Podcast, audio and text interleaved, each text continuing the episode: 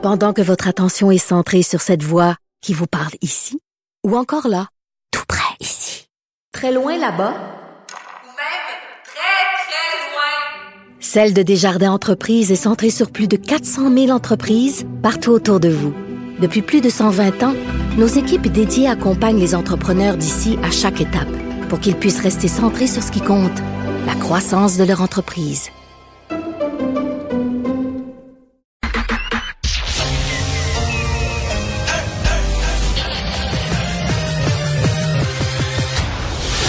Dumont.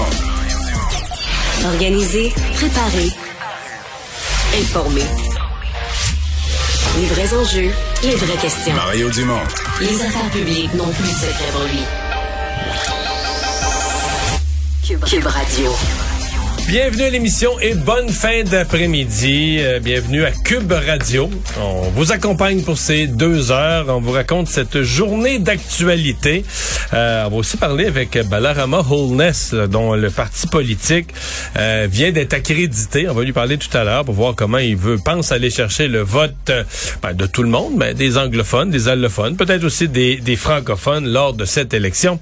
C'est Alexandre Noranville qui est Wallet qui est là toute la semaine. Salut Alex. Salut Mario. Et euh, pas une journée facile, en fait, j'allais dire en bourse, mais dans tout ce qui est financier, économie, les nouvelles à moyen terme, à court terme, la bourse, les crypto-monnaies.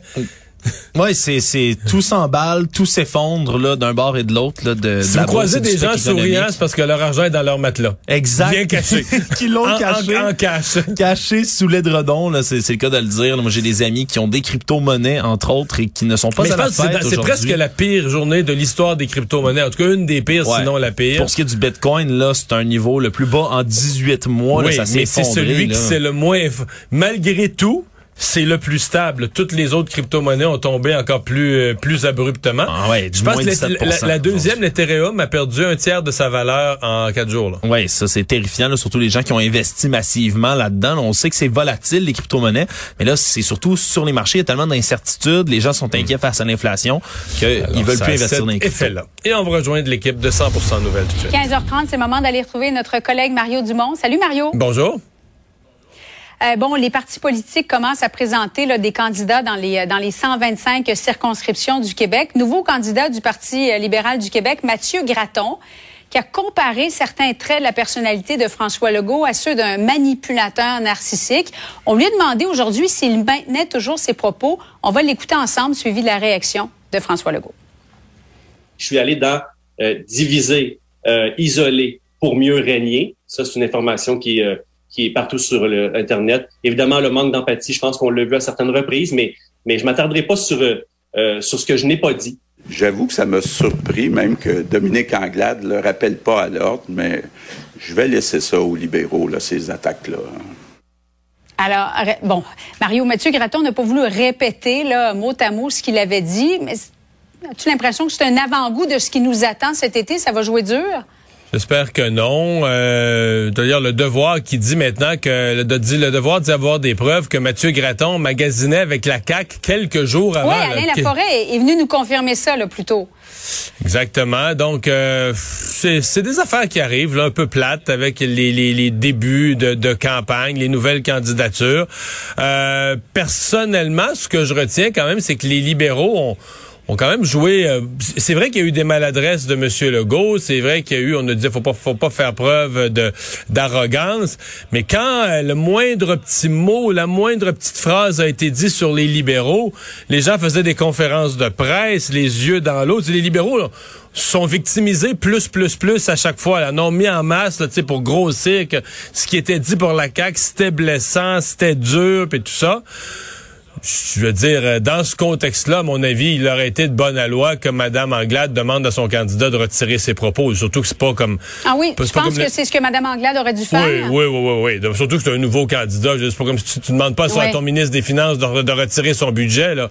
Tu demandes à un nouveau candidat qui vient d'arriver, dont les propos ont dépassé ce qu'il devait dire, de remballer ça. Je pense que ça aurait été tout à fait dans l'ordre des choses. Surtout que les messages de Mme Anglade étaient positifs. Elle a eu une bonne fin de semaine. Elle a sorti son programme de façon hâtive, ce qui me paraît être une bonne stratégie. Les, les éléments du... Tu sais, dans le fond, c'est... Pour elle, c'est une, dans une fin de semaine où tout était assez positif, c'est vraiment une tâche, là, cette affaire-là. Fait que non, je pense qu'elle aurait dû lui demander de retirer ça, tout simplement. Et nouvelle candidate de la CAQ, Karine Roy-Boivin, qui est une ancienne conseillère municipale à Montréal, qui a déjà été contre la loi 21. Euh, elle s'est fait cuisiner là-dessus aujourd'hui. Donc, on, on peut s'imaginer que les différents partis vont, vont fouiller dans le passé de chacun des candidats. Ouais, c'est normal aussi là, quand ce sont des Ouais. désaccords aussi fondamentaux sur des sujets quand même d'importance, le genre de sujet où techniquement tu changes pas d'idée euh, de, de, de 10 jours en 10 jours. Je pense que c'est de bon. Tu sais, des fois on fouille, là, c'est un peu exagéré, mais que des gens sur des positions fondamentales euh, euh, abandonnent ou changent, euh, ça mérite d'être euh, ça mérite d'être fouillé, d'être vérifié comme il faut en ce qui me en ce qui me concerne. Mais ça va être ça là. Pendant les prochaines semaines, les différents partis vont euh, vont présenter leurs candidats et euh, on va être en mesure de on va être en mesure de voir aussi un peu le, le calibre. Bon, pour la CAQ, c'est plus facile de recruter là, quand tu as, des bons sondages. Mais dans les quatre autres partis, il y a une notion que les sondages présentement sont pas excellents. Donc tu recrutes pas des gens là, qui qui pensent je vais gagner comme un pet comme ça, ça va être facile. C'est des gens qui se disent wow, je vais devoir travailler, renverser la tendance. Alors là, on mesure quand même des, des, des forces de conviction, le courage d'y aller. Puis euh, quand euh, je regarde Québec solidaire, là, qui ont quand même une bonne brochette de candidats, Éric Duhem aussi, euh, ça veut dire qu'ils ont, ils ont une capacité de recruter puis de recruter des gens, euh, des gens convaincus. Donc ça, ça va être, à- c'est c'est ce que moi je vais surveiller dans les semaines à venir.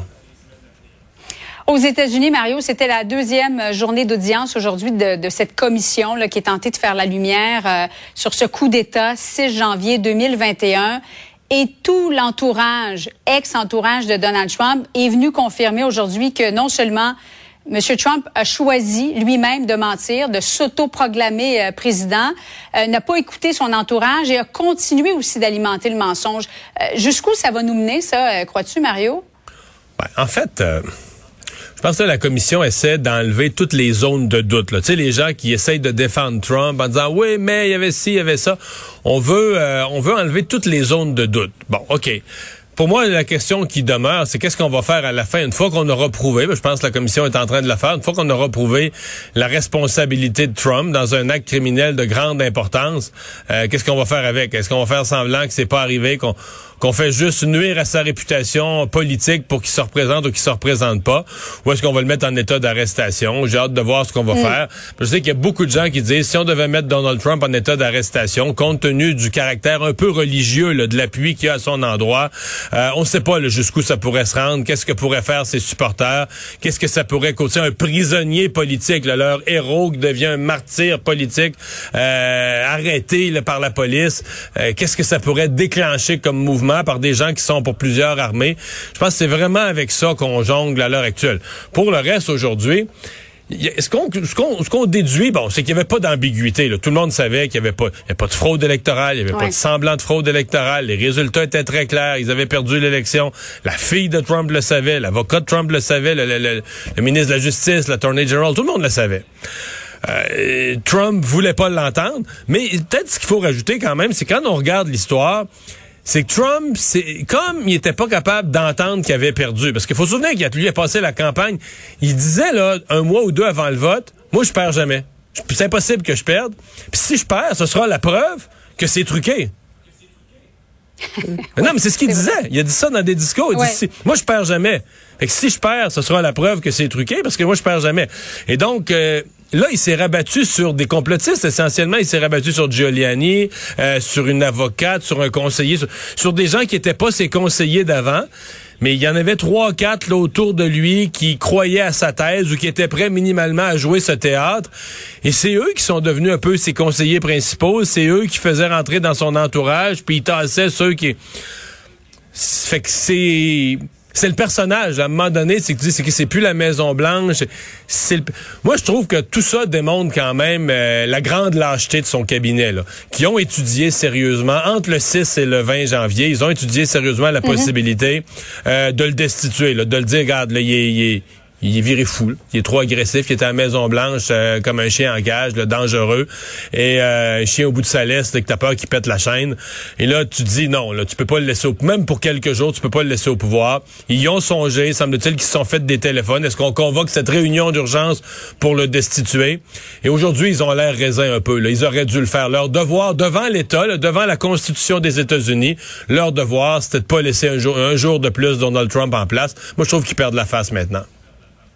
Alors, ça reprend euh, ce mercredi pour une troisième journée d'audience.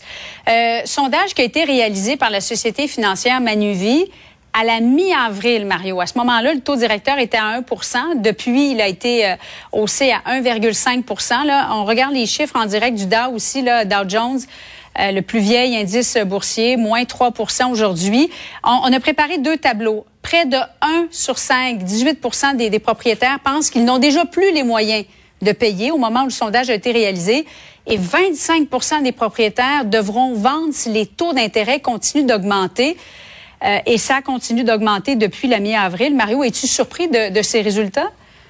Un peu surpris, ça me paraît élevé, mais les taux continuent d'augmenter. Ils ont augmenté deux fois d'un demi-point, donc d'un un point au complet depuis.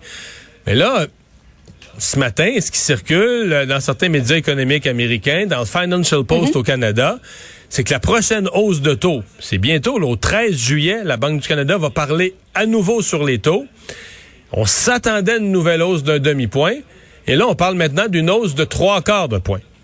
Alors, c'est la débandade complète. C'est-à-dire que c'est la perte complète de contrôle des banques sur l'inflation qui fait que là, les banques centrales, qui habituellement ajustent les taux d'intérêt au quart de point, là, ont monté au demi-point. Et ce matin, je recevais un expert, l'économiste en chef de IA, le groupe financier, qui disait, ben nous, on est mhm. rendu favorable aux trois quarts de point. En d'autres termes, là, c'est comme euh, faut sauver le patient, là, fait qu'on est mieux de donner tout de suite des coups de jarnac, des grosses injections pour essayer de calmer l'inflation avant que l'inflation soit hors contrôle, peut-être pour des années. Alors c'est, euh, ça fait longtemps qu'on n'a pas vu un scénario économique aussi sombre. Là, on voit le Dow Jones, le Nasdaq, c'est encore pire. Mais Julie, avant ce matin, là, quand, quand la bourse a fermé vendredi soir, le Nasdaq avait la pire année là, depuis le début 2022, la pire année de son histoire, depuis que l'index existe. Le Dow Jones et le Standard Poor's, les deux autres index, avaient leur pire année depuis la Deuxième Guerre mondiale. Certains disent qu'il faut remonter aux années 30, mais donc c'était déjà la pire année. Mm. Et là, ça continue en chute libre. Euh, et puis là, je parle de perte de richesse, de perte de valeur. Les gens qui avaient des avoirs dans les crypto-monnaies.